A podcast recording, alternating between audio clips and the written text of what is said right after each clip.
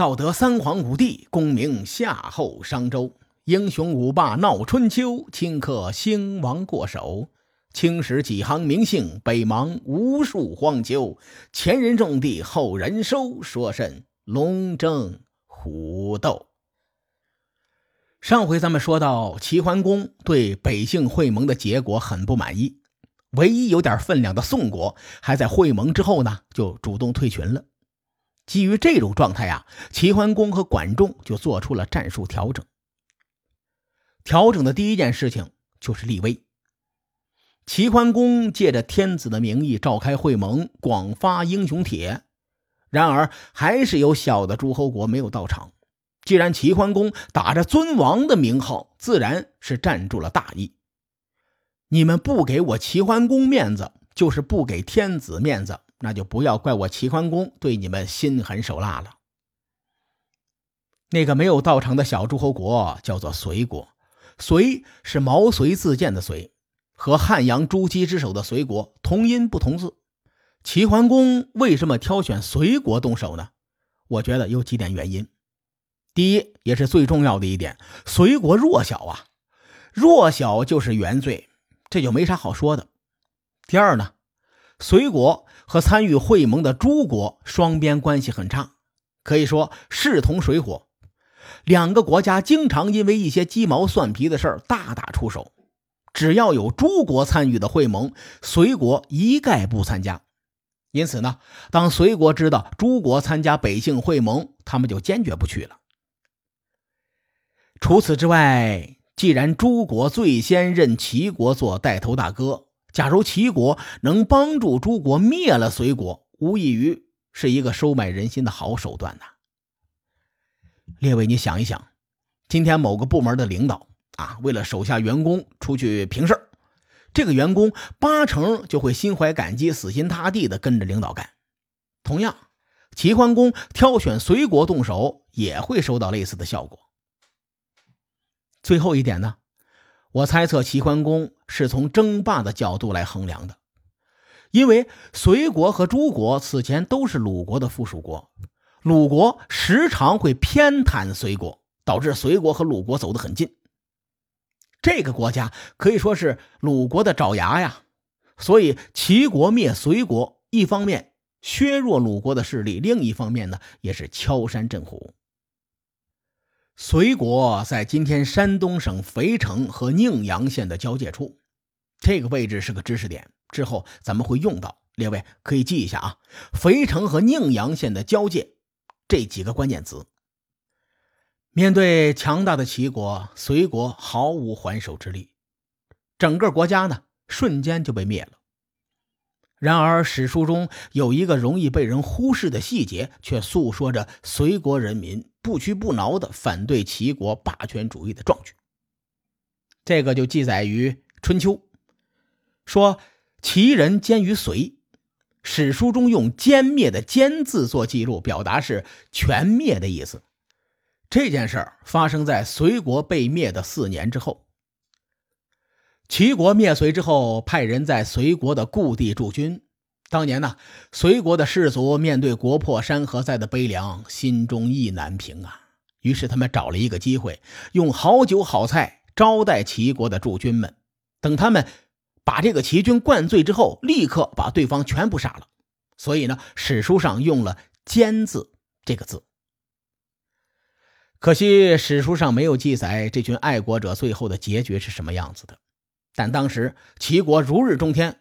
我预计啊，他们的结局恐怕是凶多吉少。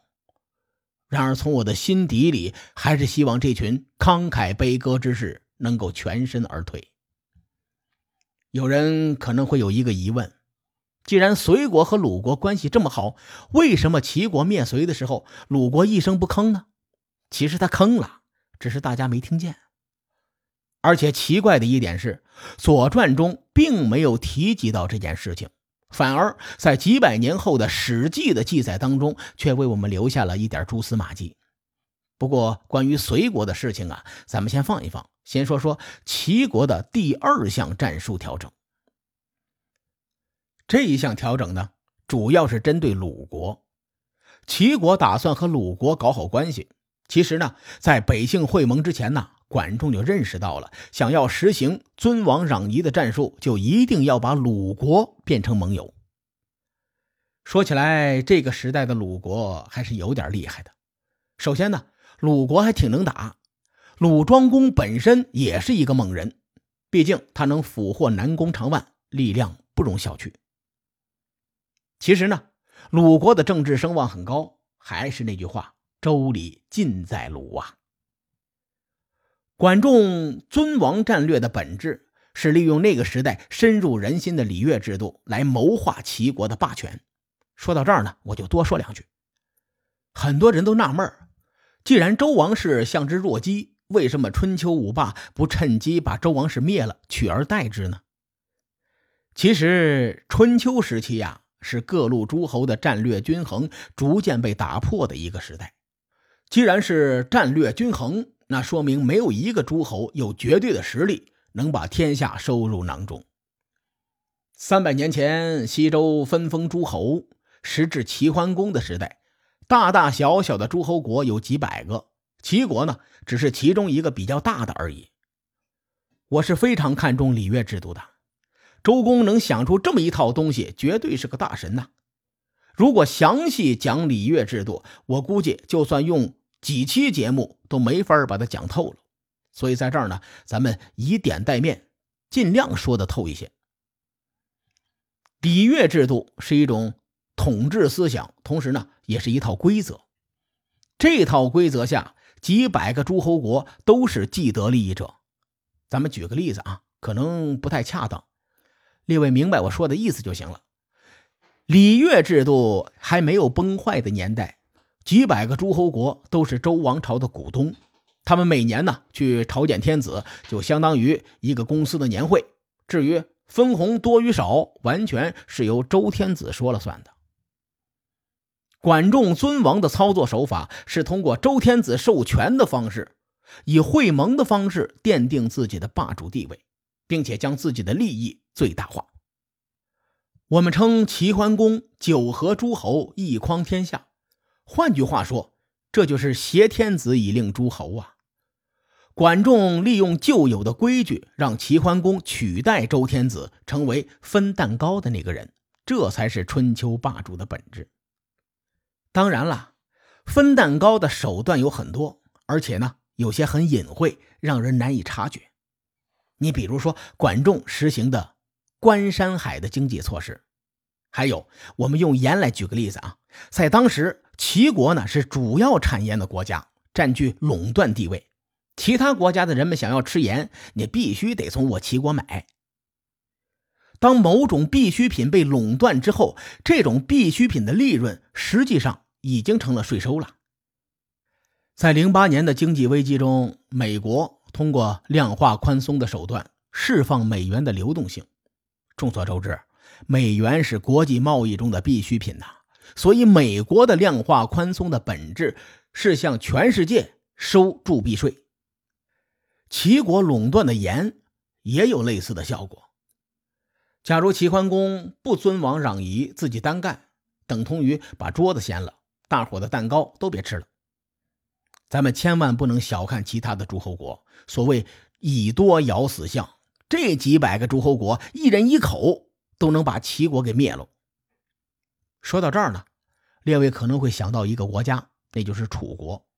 按说楚武王建越称王，也没看诸侯国把他吃了呀。楚国最先能称王，那是因为人家地理位置得天独厚啊。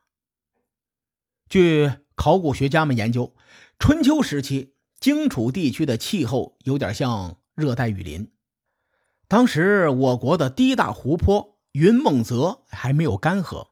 楚国有足够的战略纵深，在面对其他诸侯国家征讨的时候可以跑路。就像美国当年的越战，在热带雨林中吃了多少亏呀？况且呢，以春秋时期的军事科技，想要灭掉有战略纵深的楚国，难如登天。后来到了战国时期，从战国七雄称王的顺序来看，咱们可以发现这七个国家。都占据着边角的位置，从没见过宋、魏、陈、蔡称王，因为四战之地的诸侯国没有战略纵深。此外呢，楚国建越称王之后，基本上还是按照春秋的潜规则来的，比如楚国也没少会盟。尽管楚王建越称王，但是他没把桌子掀了呀，反而是慢慢的融入到了礼乐制度的规则下。说了这么多呀，书归正传啊，管仲想要利用礼乐制度来谋利，那鲁国他是必须要争取的。在北杏会盟的两年前。周天子的女儿共姬下嫁给了齐国，从西周初年开始就形成了天子嫁女、鲁国主婚的传统。因为这桩婚事呢，齐桓公亲自到鲁国拜访。说实话，鲁庄公和齐桓公并没有私仇，俩人闹得这么不愉快，主要原因就在于他俩的立场不同。如果按照私交来说，齐桓公还是鲁庄公的舅舅呢。咱们在说文姜的时候，曾对文姜给予过正面的评价。至今，山东省的一些地方还竖立着文姜的雕塑，这说明这姐们对鲁国还是有贡献的。当年鲁庄公继位的时候才十二岁，鲁国得以平稳发展，文姜功不可没。从文姜的私人感情来说，他也不希望鲁国和齐国搞得太僵。更何况，齐国上升的势头很猛，中原其他国家是一个比一个差，楚国呢又强势崛起，所以此时的齐鲁两国联盟其实是利大于弊的。自从齐襄公死了之后啊，文姜再没有出使过齐国，而当齐鲁两国的关系缓和之后，文姜又开始对齐国进行国事访问，因此咱们可以猜测啊。文姜肯定是在齐鲁缓和的过程当中起到了积极的作用。北杏会盟结束之后，齐国灭了隋国，紧接着开始拉拢鲁国，两国相约在柯地相见。这个柯地呢，也在今天的东阿县的附近，距离北杏不远。咱们不知道这个会盟地点是故意安排的还是巧合。